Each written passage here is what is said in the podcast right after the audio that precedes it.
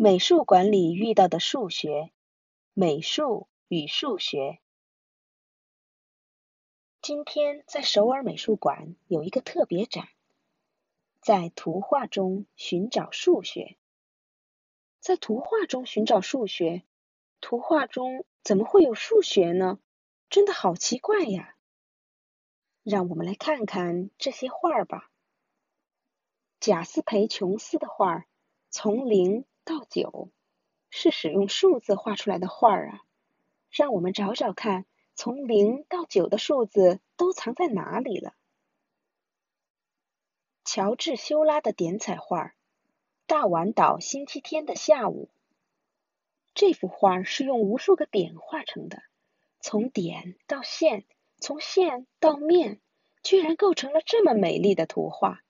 真是太神奇了！瓦西里康定斯基的画《黑色方块里》，乍看上去好像画的只是一些图形：三角形、圆形、半圆形、正方形。可是据说世界上所有的事物都可以用这些简单的图形来表现。费尔南达·雷格尔的画《机械零件》。这幅画使用了立体图形来表现机械零件。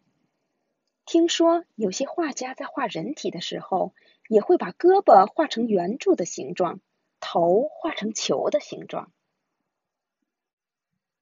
毕加索的油画《玛丽特雷斯》，前脸和侧脸同时可以看见的，很奇怪的一幅画。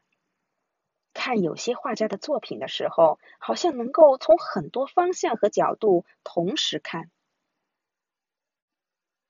德加的画《拉拉小姐》，这幅画的绘画视角是从下向上看，而他的另一幅画《舞台上的舞女》，这幅画正好相反，绘画视角是从上向下看，从新的角度看经常看到的事物。也会发现很大的不同。玛格丽特的《欧几里德的散步》，虽然同样都是圆锥的模样，一个表现的是房顶，另一个表现的却是道路。霍白马的《米德尔哈尼斯的大道》，即使是在一张平平的纸上作画，把远处的事物画的小而模糊，近处的事物画的大而真切。我们也能在画中感受到远近和深度。金在红的母子像，这幅画画出了映在水中的神奇的对称。亨利马蒂斯的画《Large Composition with Masks》，这幅画将图案和颜色按照一定规律排列，给人一种均衡的美感。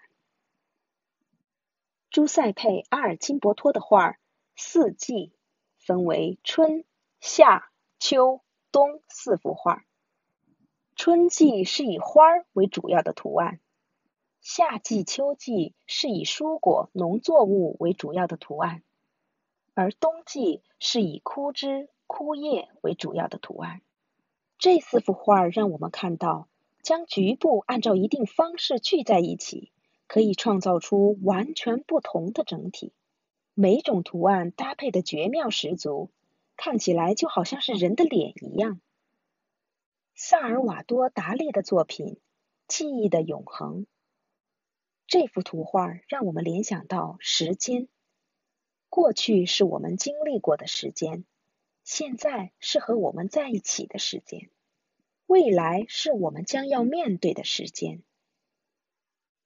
一个叫做阿尔贝提的数学家曾经说过：“不懂数学就不能理解美术中的任何一个规则。”总之，隐藏在图画中的数学真是太奇妙了。